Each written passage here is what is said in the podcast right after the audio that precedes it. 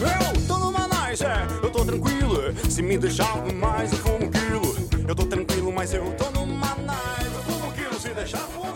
Caros estudantes e professores, sou o professor Marco Nunes e este é o podcast semanal do Nerd Cursos, um portal gratuito de materiais de apoio ao estudo para o Enem e vestibulares.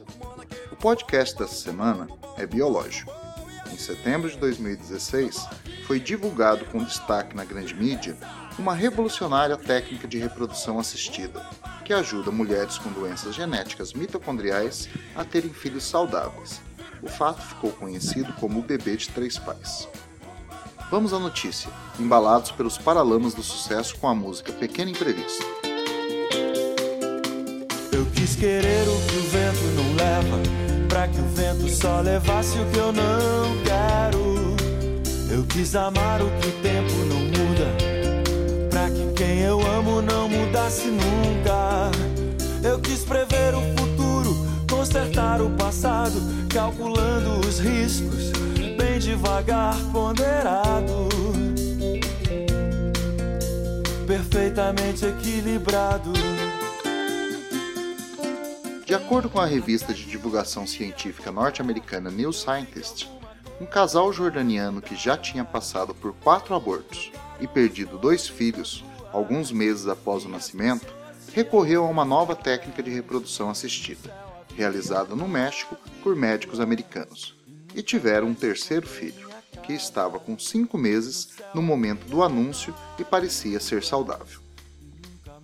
No caso noticiado, a mulher jordaniana era portadora de uma doença genética rara, a Síndrome de Leigh, também chamada de encefalopatia progressiva.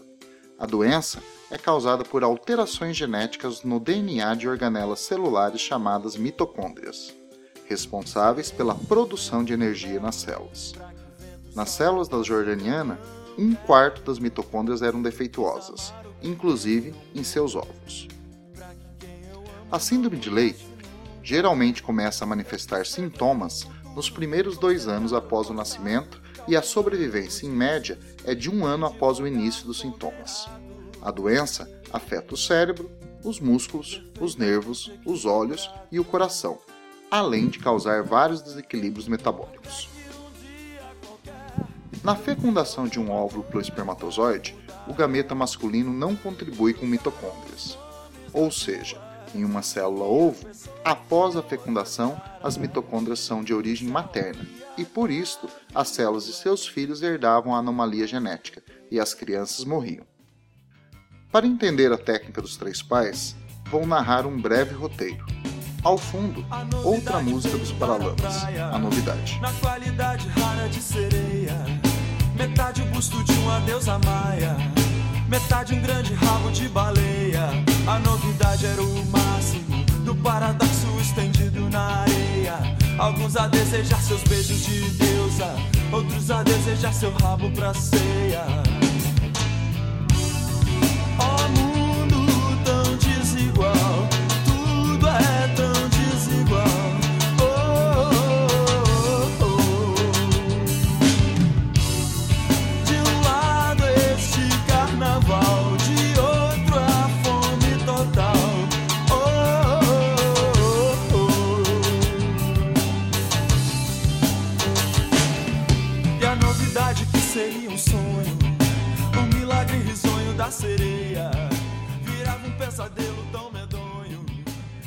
Técnica envolveu a participação de três pessoas: o casal jordaniano e uma outra mulher, considerada uma mulher doadora.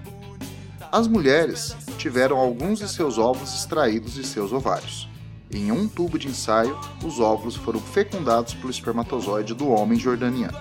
Após a fecundação, os óvulos das duas mulheres se transformaram em células ovo e tiveram seus núcleos retirados dos citoplasmas.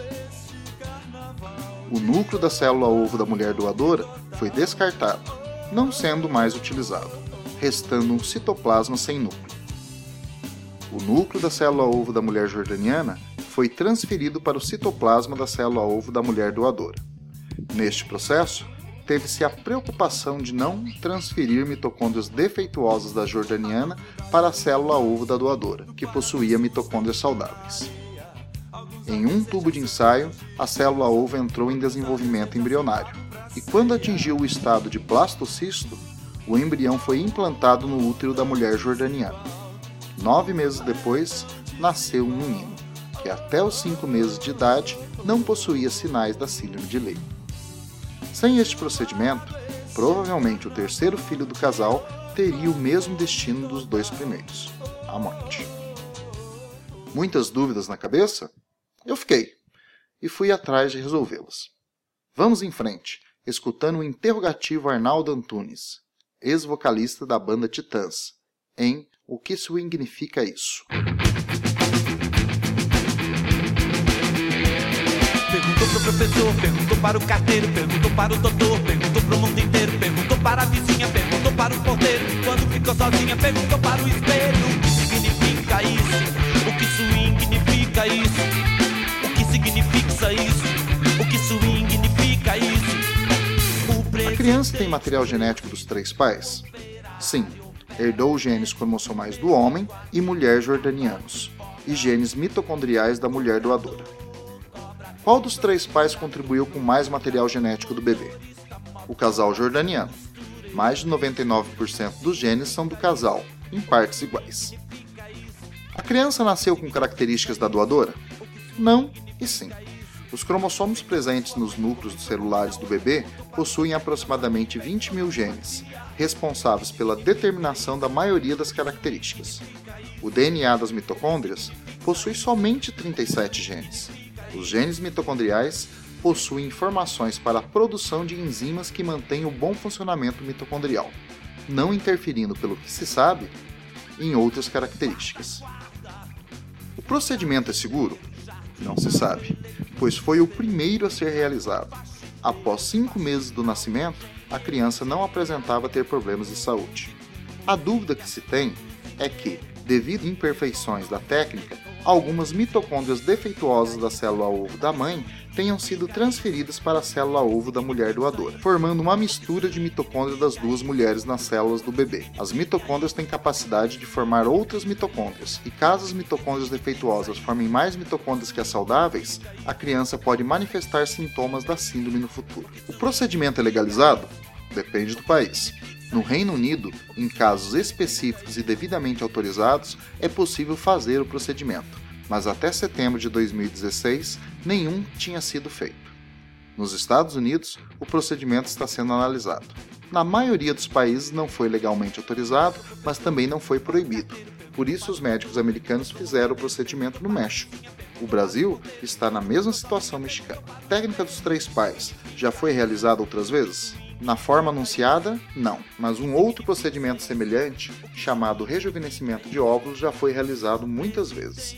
Nesse procedimento, o citoplasma de um óvulo de uma mulher jovem é transferido para o citoplasma de óvulos de mulheres de idade avançada, que apresentam dificuldade de engravidar nos processos de reprodução assistida convencionais.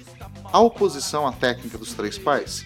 Sim, Há pessoas que, baseadas no senso comum, não são simpáticas à ideia de uma criança ter três pais. Há pessoas que acham que o DNA mitocondrial possa moldar características importantes da criança, como personalidade, embora se saiba que a quantidade de DNA mitocondrial é ínfima em relação ao do DNA cromossomal e que o DNA mitocondrial regule o funcionamento específico das mitocôndrias. Alguns médicos argumentam que a técnica é de pouca ajuda, pois as doenças mitocondriais raramente são diagnosticadas antes do nascimento e que os pais que têm a doença diagnosticada poderiam recorrer a uma célula ovo não modificada de uma doadora para implantação no útero.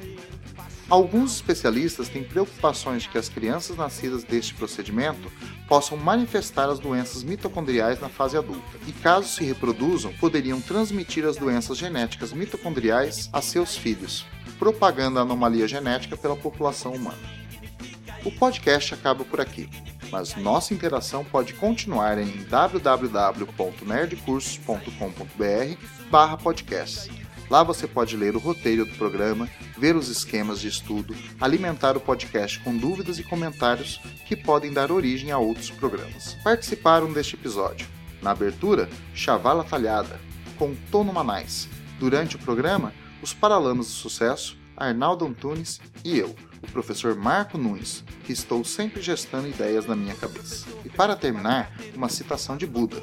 O conflito não é entre o bem e o mal, mas entre o conhecimento e a ignorância.